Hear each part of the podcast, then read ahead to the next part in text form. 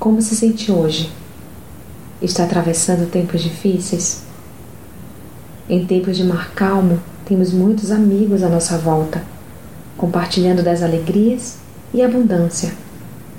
Mas em tempos de mar revolto, quem permanecerá conosco?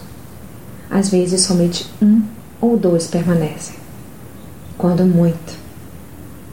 Mas se isto é real, em quem esperaremos? Em quem confiaremos? Confiaremos no Pai a cada dia nos tempos da calmaria e de grande alegria, busquemos a Deus, porque Ele sim é amigo fiel, é Pai de amor e Deus de perto.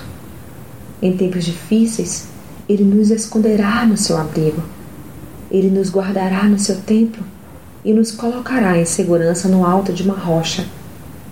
Assim, venceremos os inimigos que nos cercam e com gritos de alegria ofereceremos sacrifícios no seu templo. Cantaremos e louvaremos a Deus, o Senhor.